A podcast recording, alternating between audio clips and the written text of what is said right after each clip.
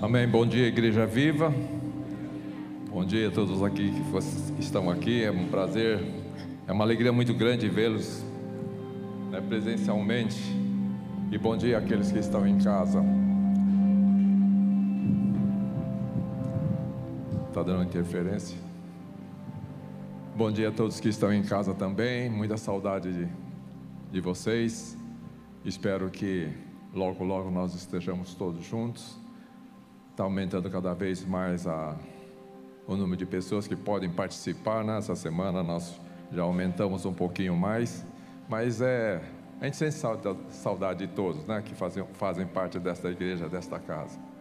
É, nós estamos dentro desta desse tema, onde tem Jesus, tem liberdade. Quem tem Jesus aí no coração, bem forte. Amém? Então nós temos toda a liberdade, né? Aqui, quando falar onde tem Jesus, tem liberdade, o primeiro lugar, esse onde, o primeiro lugar onde ele deve estar é no nosso coração.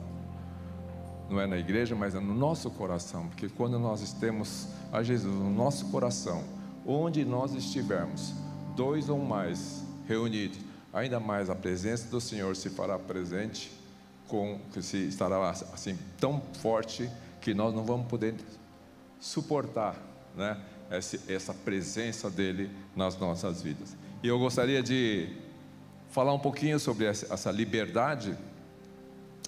E até escrevi algumas coisas, mas enquanto eu estava louvando, eu falei assim: você vai ter que ter liberdade de não, ter, não seguir o roteiro. Aí, para quem gosta de dar aula ou de ensinar assim, é difícil, né? Não, usa, não usar um, um, não é reto projetor, né? Um PowerPoint.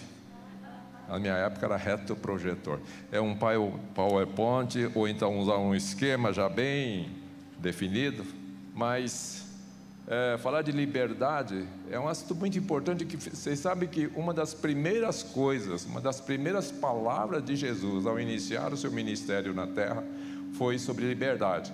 Né? Está lá em Lucas capítulo 4, versículo 18, que faz referência a Isaías 61, 1, que é, é, são as palavras de Jesus ao iniciar seu ministério. Ele diz assim: O Espírito do Senhor Deus está sobre mim, porque ele me ungiu para evangelizar os pobres. Enviou-me para proclamar libertação aos cativos, restauração da vista aos cegos, para pôr em liberdade os oprimidos então veja bem, duas, pelo menos duas vezes aparece a palavra liberta, ou liberdade ou libertação. Libertação dos cativos e liberdade aos oprimidos. Agora, fica a pergunta: do que é que o Senhor nos liberta? Né? Eu fiquei muito pensando sobre isso. Do que, que o Senhor me libertou?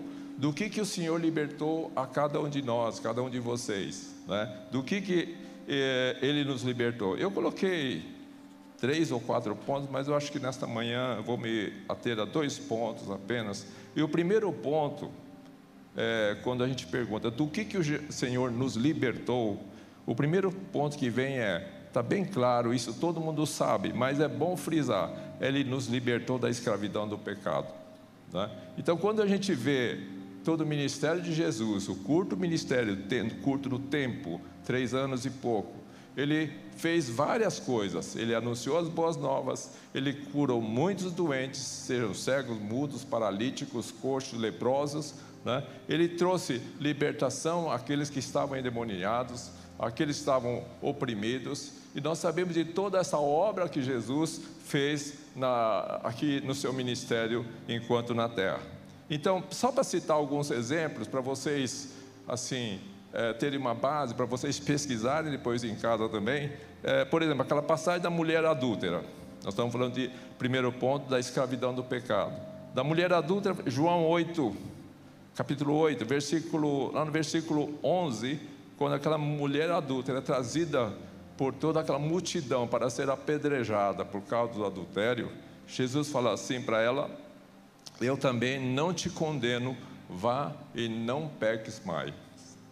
Então ali tinha um pecado, ela estava escrava daquele pecado, do adultério, era uma prostituta, provavelmente, e aqui Jesus libera, livra aquela mulher da morte, da liberdade de um destino certo, que era a morte por apedrejamento. Ela fica livre deste castigo, desta pena de morte, e ele diz: vai e não peques mais. Então tenha uma vida transformada, tenha uma nova vida. Esta é a oportunidade que eu estou te dando. Então salvou da escravidão do pecado com essa recomendação: não peques mais. O paralítico no tanque de Betesda, ele fala a mesma coisa, João 5,14, ele fala a mesma coisa, não peques mais para que não te suceda coisa pior. Eu não sei o que, que aquele paralítico fazia, ainda mais sendo paralítico. Mas havia muito tempo que ele estava ali esperando ser curado, mas também não tomava nenhuma atitude, ele estava num conformismo daquela situação. Falou assim: ah, quando eu penso em ir lá do tanque, porque quando ah, o, o, primeiro que cai no tanque, quando aquela água se movimenta por, de uma forma sobrenatural, é curado, mas eu sou paralítico. Quando eu tento ir, todo mundo já foi na frente e eu não consigo. Um, uma pessoa já acomodada e já assim conformada com esse destino. E ele diz, vai, ele cura aquele paralítico e fala: não peques mais para que não suceda coisa pior. E muitas vezes a gente nos nós nos arrependemos dos nossos pecados com medo daquilo que vai acontecer se a gente continuar no pecado. Nós não, não nos arrependemos porque nós queremos uma transformação de vida real mas porque nós temos medo de da consequência. E quando Jesus vem para que haja uma transformação, um arrependimento para transformação de vida, não simplesmente por medo. Ele diz: não peques mais, não te, para que não suceda coisa pior. A pecadora que ungiu, ungiu os pés de Jesus, Lucas 7, 48, versículo 48 e 50. Ele disse: Os teus pecados são perdoados e a tua fé te salvou, vai-te em paz. Aqui já acrescenta o perdão dos pecados, trazendo liberdade, libertação para aquela vida, e Jesus fala da fé. Então, aquela pecadora que ungiu os pés de Jesus, quer dizer, essa atitude que ela tomou foi demonstrou que ela tinha um certo nível de fé. Né? Podia, podia ser que tivesse assim uh, inconformado com a situação, mas tinha uma fé talvez pequena, mas Jesus fala: A tua fé te salvou, a tua fé te salvou, vai-te em paz. E também o paralítico de Cafarnaum, Marcos 2, versículo 5. Eu estou repetindo os versículos para quem gosta de pesquisar, dá uma leitura, leia depois devagar para entender melhor essas passagens. E nesse trecho, Jesus, vendo-lhes a fé, disse ao paralítico: Filho, perdoados estão os seus pecados. É aquela passagem do paralítico que foi trazido pelos seus quatro amigos, descido, descendo lá do teto, para que pudesse chegar mais perto de Jesus. E Jesus vê a fé dos ou de terceiros. Então está falando assim de pessoas que são intercessoras, por exemplo, o poder que tem a oração, a intercessão daqueles que têm um coração de compaixão pelas vidas. Então esses quatro amigos são movidos por fé e leva um paralítico que talvez não tivesse fé, e aquele paralítico é curado, e também diz: os teus pecados são perdoados. Veja que coisa grande, que coisa grandiosa que é Jesus chegar para a gente, ver que você está doente de alguma forma e ele enxerga aquilo que nós não falamos, não demonstramos. Ele vê como nós estamos numa vida errada. Pecar significa o quê? Pecar é perder o rumo perder a direção certa. Isso é o significado de pecar. Então, tá, são pessoas que não sabem que estão no rumo errado. E Jesus conhece os seus corações, vê que não tem condições de chegar por, si, por eles próprios, chegar a, uma, a um arrependimento, a uma transformação de vida. E Jesus chega e fala: eles cura essas pessoas e traz transformação. Cura os pecados e diz sempre: não peques mais. Né? É interessante que em dois exemplos você vê que existe assim, em todos eles existe uma cura física, tá? Dos dois paralíticos e das duas mulheres, a mulher adúltera e a mulher pecadora que ungiu os pés de Jesus. Em dois deles, nós vemos que em, em dois desses personagens existe a presença de fé, mas todos esses personagens, esses, esses, essas pessoas, tinham pecado nas suas vidas. Então, quando fala de, de, de que Jesus veio para trazer libertação,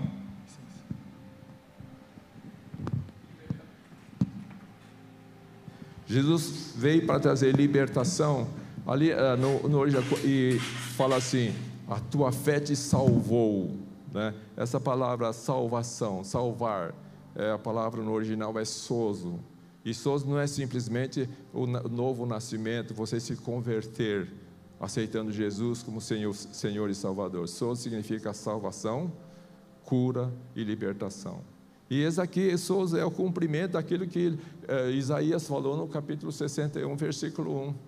Né? O Espírito do Senhor, o Espírito de Deus estava sobre, está profetizando sobre ele, está sobre Jesus, né? para trazer as boas novas de salvação, para dar vista aos cegos, para libertar os cativos e para pôr em liberdade os oprimidos. Então, todas essas situações, a gente vê, existia, está dando muita, está ressoando muito, pelo menos aqui para mim, tá. É, então a gente vê que havia o pecado, mas também existem passagens de cura, não sei se vocês já repararam na Bíblia, existem várias referências na Bíblia em que as pessoas são curadas, mas sem nenhuma referência a pecado, simplesmente há uma referência, uma ênfase na fé que essas pessoas tinham. Elas eram, essas pessoas eram igualmente doentes, tinham algum problema físico, né? ou tinham algum problema, talvez emocional, algum problema espiritual, mas de alguma forma, assim, nós vemos que muitas dessas, muitas pessoas também foram curadas por Jesus sem ter o, referência, ter alguma referência sobre pecado nas suas vidas. Então, outra vez, mulher do fluxo de sangue, Lucas 8, 48 Jesus fala assim: tem bom ânimo, filha, a tua fé te salvou, a tua fé te sozo, cura, libertação e salvação. A mulher do fluxo de sangue, vocês lembram da passagem? Aquela que enfrenta uma multidão, vai entre as pernas da multidão e chega e toca em Jesus, porque pela fé dizia: se simplesmente eu tocar nas suas vestes, eu serei curada. Então foi movida por fé não há nenhuma menção a pecado. A cura dos dez leprosos também, lembra que um deles, o samaritano, voltou com fé e se prostrou aos pés de Jesus e o adorou, demonstrando a sua fé no Salvador. E ele fala: Levanta-te, Jesus fala para ele: Levante, a tua fé te salvou. Outra vez, Soso, te libertou, te curou né? e, te, e, te, e te salvou. O cego de Jericó, a mesma coisa. Senhor, dê misericórdia de mim. Né? E Jesus cura e diz: A tua fé te salvou, te libertou. Outra vez, cura, libertação e salvação. Mulher cananeia que intercede pela filha e a filha é curada, e a cura do centurião. Tem vários exemplos na Bíblia em que não há menção de pecado e que é a pessoa é curada. Então, só significa salvar, curar, libertar e Souza salva da morte física através da cura, mas também da morte espiritual através do perdão de pecados. Então, de tudo que foi falado até aqui, Jesus nos cura de todas as doenças. Jesus nos cura da morte física, da nossa morte física e também da nossa morte espiritual, nos perdoando os pecados. Fiquei pensando em, nesses nessas passagens e nessa, nessas, em cada uma dessas pessoas. E fiquei pensando assim: do que, que foi? Qual foi a minha, como foi a minha salvação? Do que, que é que eu fui salvo? Né? Do que é que o Senhor, de onde é que o Senhor me tirou e me trouxe para uma nova vida, por um novo caminhar? Né? Quando a gente vê. É, a palavra de Deus, nós temos algumas verdades que nós precisamos, das quais nós precisamos nos apegar, sabendo que Jesus, você que aceitou a Jesus como Senhor e Salvador, essas verdades devem fazer parte da nossa vida. Nós estamos sempre lembrando dessas passagens. Eu separei alguma delas. Romanos 8, 1, 2 diz assim: Agora, pois, nenhuma condenação para os que estão em Cristo Jesus porque a lei do Espírito da vida em Cristo Jesus livrou você da lei do pecado e da morte. Quem pode dizer amém a isso? Não existe nenhuma condenação para os que estão em Cristo Jesus. Livrou você da lei do pecado e da morte. Você está livre. Livrou, você está livre quando você aceitou a Jesus. Deus fez isso. Através do seu filho Jesus. Colossenses 1,13 diz o quê? Ele nos libertou do império das trevas. Eu não sei em que trevas você vivia, eu sei das minhas trevas, como eram as minhas trevas. Ele me libertou do império das trevas e me transportou para o reino do Filho do seu amor. Me transformou para Jesus, para me levar próximo de Jesus.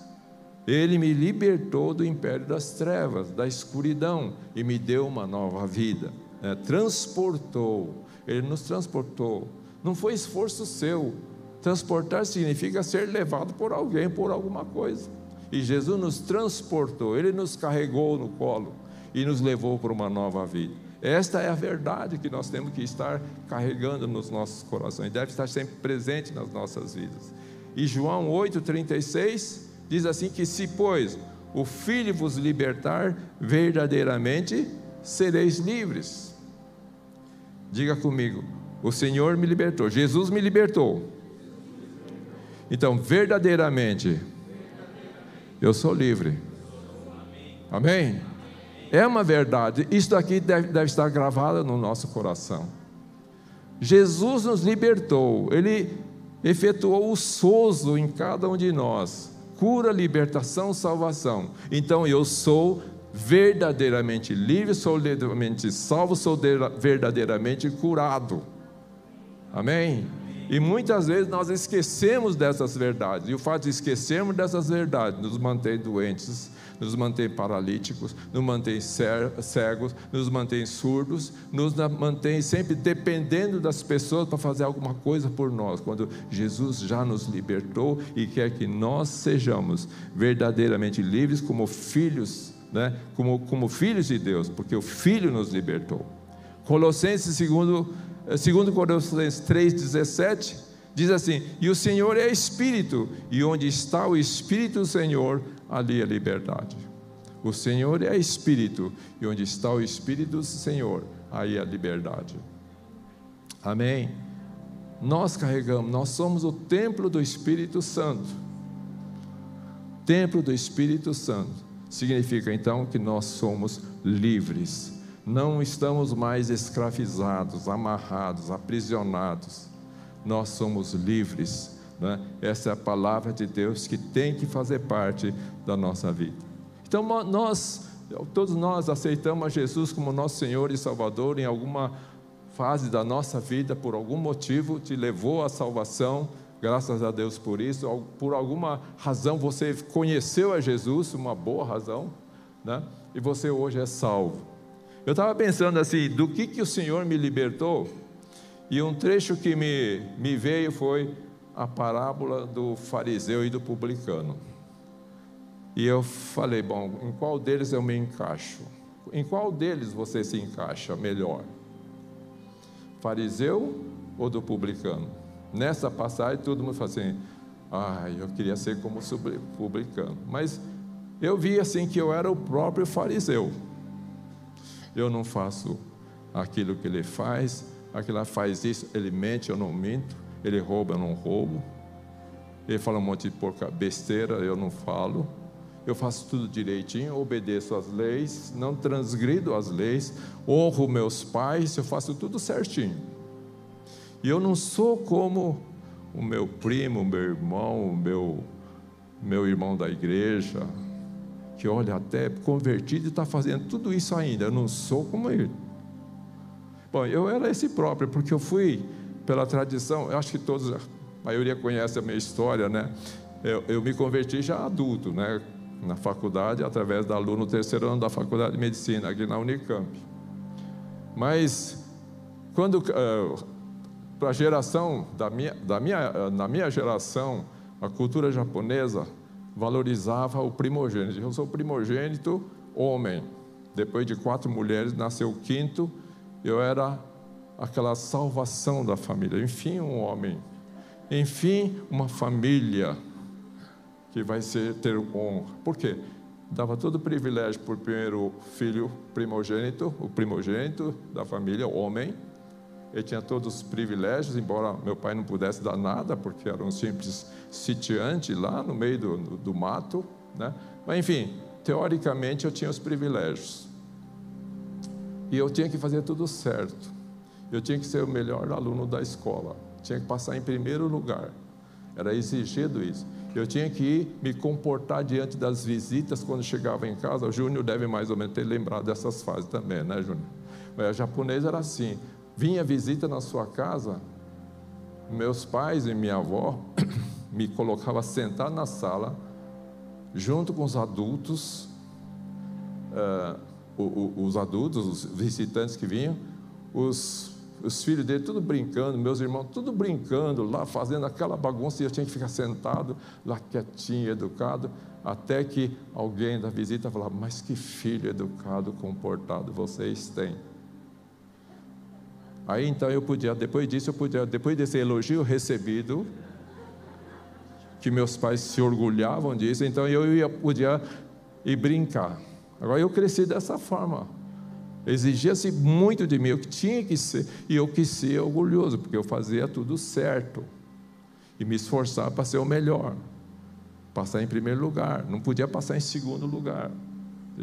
Então, eu cresci com uma, um senso de que eu podia, que eu era, do que eu era, então cresci orgulhoso, com uma autojustiça muito forte. Por isso que eu era, por isso que estou falando, eu era igual esse fariseu que fala assim: eu faço isso, isso, tudo certinho, mas aquele, eu não sou como o cara lá que faz isso, isso, isso, isso. Vocês entendem? E foi nessa situação que eu cheguei na faculdade e conheci a Lu. A Lu começou a fazer estudo bíblico na faculdade. Primeira, primeiro estudo que eu participei. Você sabe o que é a Bíblia? Todo mundo conhece essa história da risada, né? Eu falei, antes de todos os outros colegas responderam, eu falei assim, a Bíblia é um livro de princípios de vida. Olha que sabedoria. Ela ficou abismada. Não, nessa hora ela nem pensava, nem pensava nesse, nesse impuro, gentil. Gentil com o, não com ele apesar de ser gentil com ele, para conquistá-la. Mas veja bem, era desse, foi desse jeito que eu era super orgulhoso, super orgulhoso, fazia certinho e tal, e esperava que as pessoas me elogiassem. Eu fazia as coisas já esperando o resultado, assim, puxa, eles vão falar alguma coisa. Eu chegava até perto, até as pessoas que nem gostavam muito de mim, com aquele sorriso amigo assim tal esperando uma aprovação. Foi criado dessa forma. Então foi difícil eu sair desse farisaísmo, né? Mas graças a Deus, né? Deus usou a Lu para ter paciência comigo, né? Converter primeiro para depois namorar, noivar e casar. Porque não podia ser o contrário, né? Por mais que eu seja fosse assim uma partido que ela quisesse pular etapas.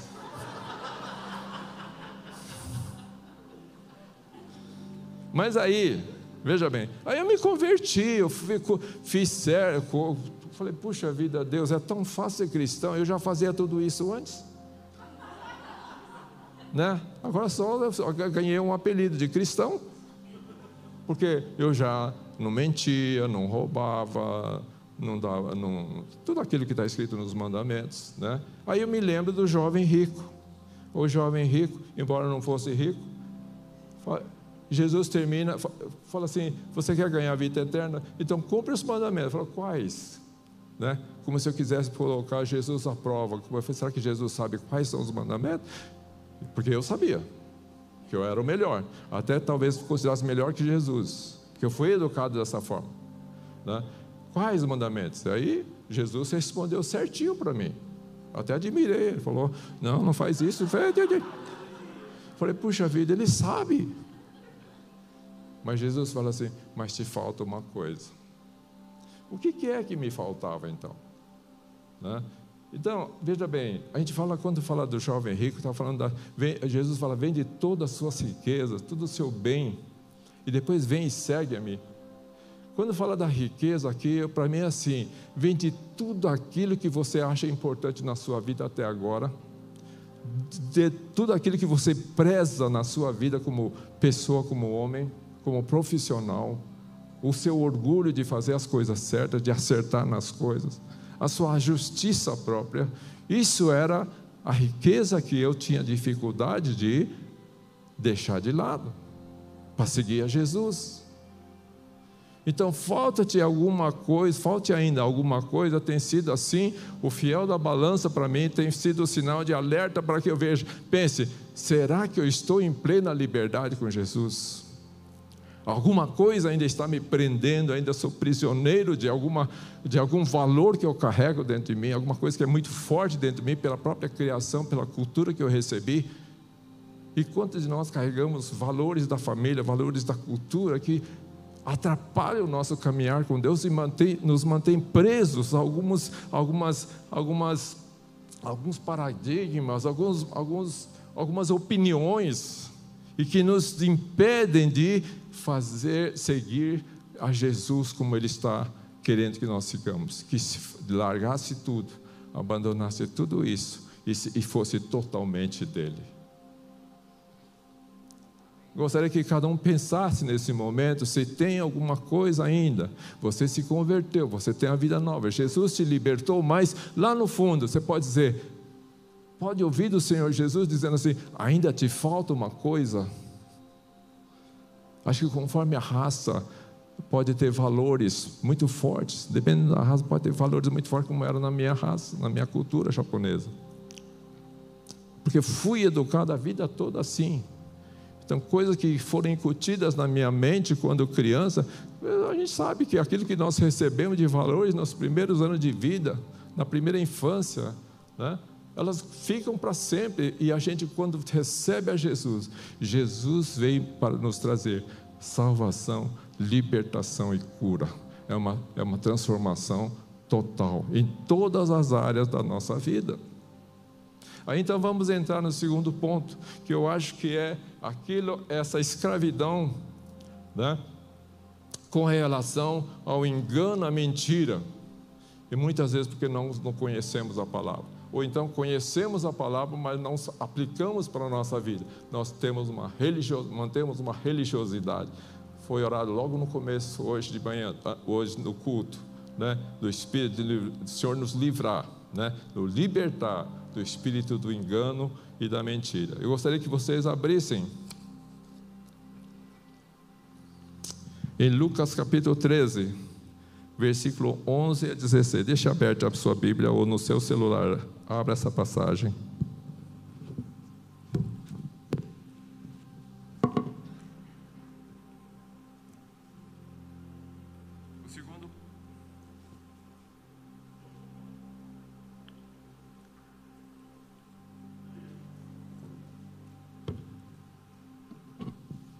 segundo. Ponto de que o Senhor quer nos libertar,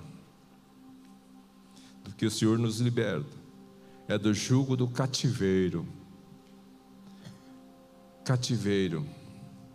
E é o que acontece nos dias, muito nos dias atuais. Eu, eu não vou ler toda a passagem para ganhar um pouco de tempo. Lucas capítulo 13, de 11 a 16 fala da, da história da mulher encurvada. Aliás, vou ler rapidamente. E eis que estava ali uma mulher que tinha um espírito de enfermidade, havia 18 anos, e andava curvada e não podia de modo algum endireitar-se. E vendo a Jesus, chamou-a a si e disse: Mulher, estás livre da tua enfermidade. E impôs as mãos sobre ela, e logo se endireitou e glorificava a Deus. E tomando a palavra o príncipe da sinagoga, indignado porque Jesus curava no sábado, disse à multidão: Seis dias há, que, há em que é mister trabalhar, nestes, pois, vinde para ser descurados, e no dia do sábado, e não no dia do sábado. Respondeu, porém, o Senhor e disse: Hipócrita, no sábado não desprende da manjedoura cada um de vós o seu boi ou jumento e não leva a beber água? E não convinha soltar esta, desta prisão no dia de sábado esta filha de Abraão, a qual há 18 anos Satanás mantinha presa. Aqui então Jesus está falando da enfermidade. Mulher, versículo 2: Mulher, estás livre da tua enfermidade. Ela já estava nessa enfermidade há 18 anos, e ele, Jesus fala que era uma obra do diabo, era uma obra diabólica sobre a vida dela. Era um espírito de enfermidade, um espírito ah, maligno sobre a vida dela. E Jesus diz que ela vai ser livre, ela liberta, ele liberta esta mulher desse cativeiro. O interessante é que esta, quando, esta palavra, quando fala dessa mulher encurvada, não era uma mulher que tivesse algum problema de coluna, não era uma mulher que tivesse alguma, algum defeito ósseo ou no seu esqueleto. Essa palavra enfermidade no original é asteneia. Te lembra alguma coisa em português? Astenia. Astenia. Essa mulher tinha asteneia. Ela tinha astenia, significa fraqueza. Fraqueza. Significa uh, carregada. Significa uma pessoa que está oprimida por algum peso. Esse é o significado da palavra enfermidade aqui, que era o problema dessa mulher encurvada. E é interessante que o episódio se passa num sábado. O que, que era o sábado, o dia de sábado para o judeu? Era o dia do descanso. Era o dia do descanso, o sábado.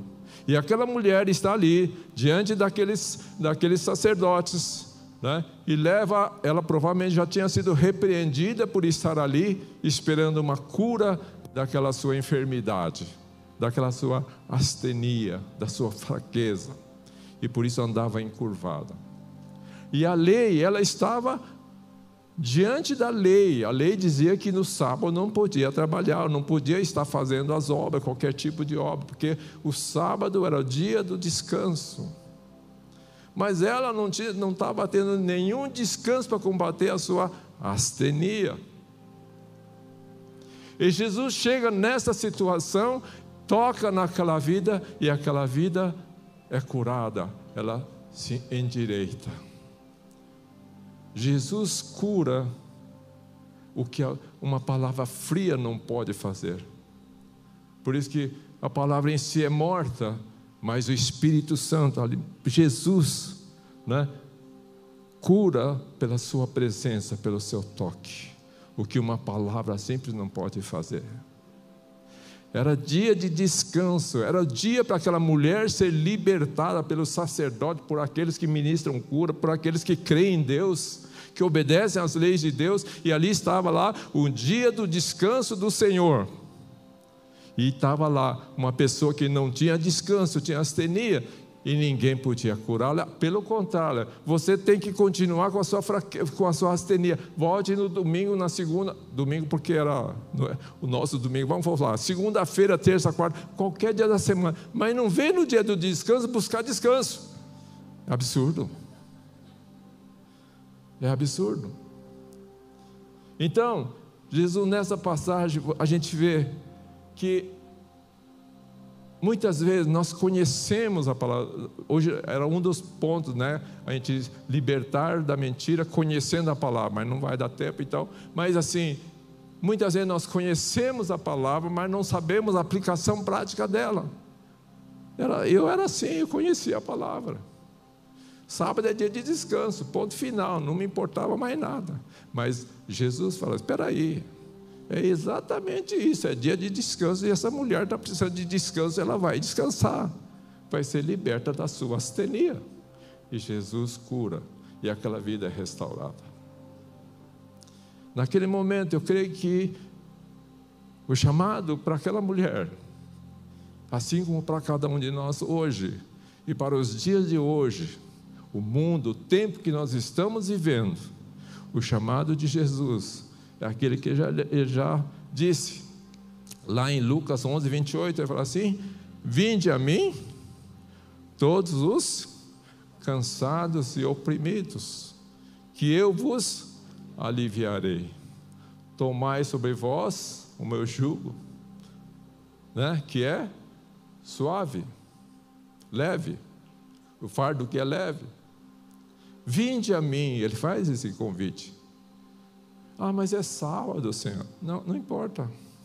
Você está precisando de descanso, você está com o coração oprimido, você está com essa enfermidade, essa astenia.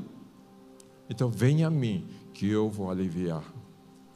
E nesta manhã eu creio que Deus quer fazer a mesma coisa com cada um de nós. Eu estava vendo a Ingrid e eu lembrei que semana passada os intercessores estavam orando nesse sentido, porque ela teve uma visão de que Deus ia efetuar curas, libertação muito grande no meio do povo. Amém? E também mostrou que ia dar um coração de carne no lugar de coração de pedra. E tinha mais uma coisa, não estou lembrado agora. É, eram três coisas que Deus mostrou para ela. Né? Ah, sim, e que iam ser libertados do engano, do espírito engano, isso, exatamente isso que eu estou falando hoje. Vai nos libertar de tudo isso. Eu creio que há muitas vidas que estão como esta mulher. Não digo muitas vezes, mas pelo menos algumas vidas que estão como esta mulher, estão encurvadas. Porque existe uma canga que parece invisível, mas que estava trazendo um peso muito grande. Né? Às vezes é uma mentira que foi falada a seu respeito, uma mentira que Satanás colocou no seu pensamento, no seu coração, e está te deixando deprimido, está te deixando sem nenhuma esperança, porque o Satanás é pai da mentira.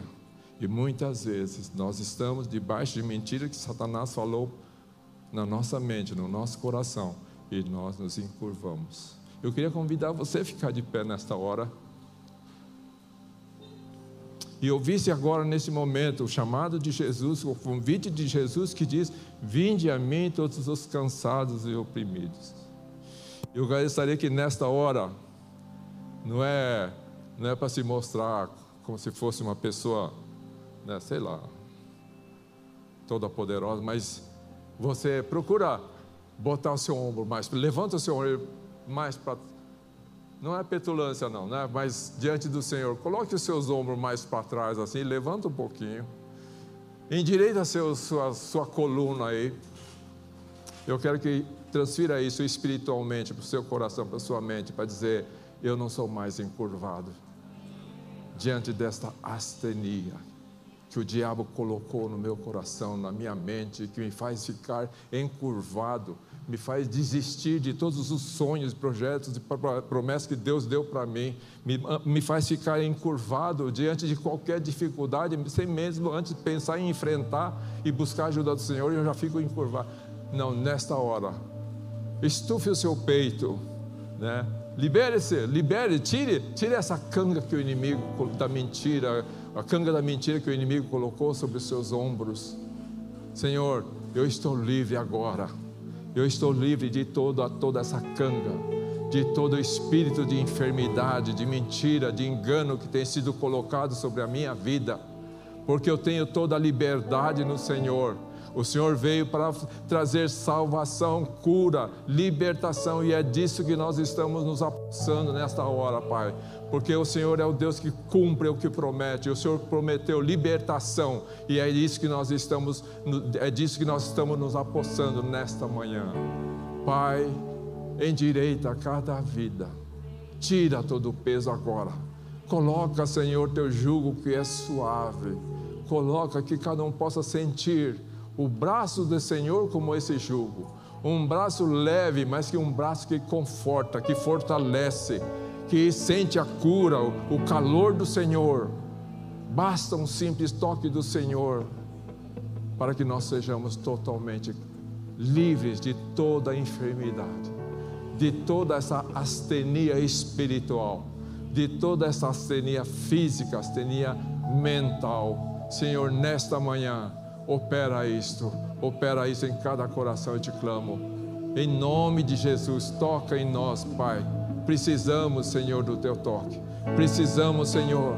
Precisamos, Senhor, de toda a liberdade. Senhor, onde está o teu espírito, aí a liberdade. Onde está, está o teu espírito, aí a liberdade.